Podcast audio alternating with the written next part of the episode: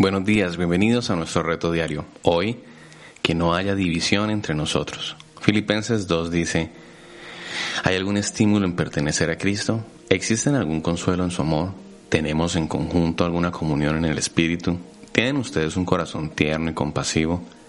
Entonces háganme verdaderamente feliz poniéndose de acuerdo de todo corazón entre ustedes amándose unos a otros y trabajando juntos con un mismo pensamiento y un mismo propósito.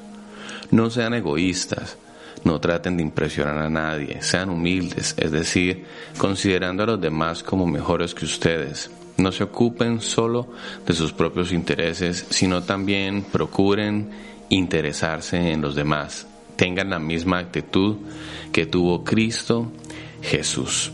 Tenemos mil razones para molestarnos y fragmentarnos, pero la Biblia dice que tenemos un Señor que nos une. Los seres humanos hoy en día somos azotados por un problema antiguo. Para decirlo con sutileza, se nos dificulta llevarnos bien. Por eso nos faltan guerras, conflictos, discusiones y peleas en el mundo entero.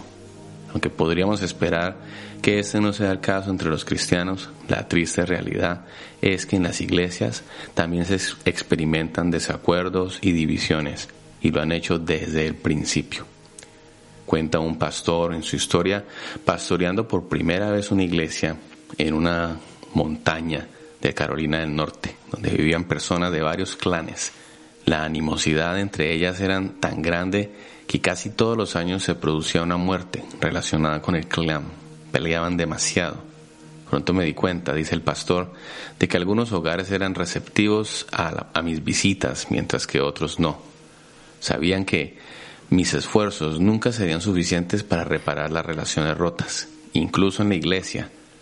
Sigue diciendo el pastor, los miembros de los diversos clanes se separaban sentándose en partes diferentes y negándose a tener nada que ver los unos con los otros. Una sola cosa los uniría. En vez de abordar sus problemas de manera directa desde el púlpito, comencé a predicar la Biblia semana tras semana y la situación comenzó a cambiar poco a poco. Los que se rechazaban comenzaron a reunirse y a conversar. Sus divisiones no eran por asuntos bíblicos, sino por cuestiones insignificantes, por cosas personales. Por lo tanto, cuando todas las predicaciones se centraron solo en Cristo y en su palabra, descubrieron su unidad en Él. Después de todo, Jesucristo fue quien los juntó en un solo cuerpo y era Él el único que podía mantenerlos unidos. Esto me hace pensar por un momento la predicación que tuvimos el día de ayer. Hablamos acerca de Jesús, que Jesucristo es el centro de todo. La carta de Corintios nos enseña al menos siete verdades básicas y enseñanzas fundamentales con respecto a la unidad en la iglesia. Y esta es la primera. Jesucristo es el centro de todo. Es interesante cómo este pastor tuvo esta experiencia mientras pastoreaba a esta iglesia en Carolina del Norte, cuando predicó a Cristo, cuando levantó a Cristo en medio de este, de este grupo de personas, la unidad vino a sus vidas. Ese es nuestro reto hoy. Hagamos lo mismo para que no haya división entre nosotros. Levantemos a Cristo en medio de nosotros, en nuestras relaciones, en todo lo que hacemos. Pongamos nuestra mirada en el Señor. Oremos. Amado Padre Celestial, te damos gracias, Señor, por tu palabra. Gracias, Señor, por enviar a tu Hijo a morir por nosotros, por darnos vida en Él.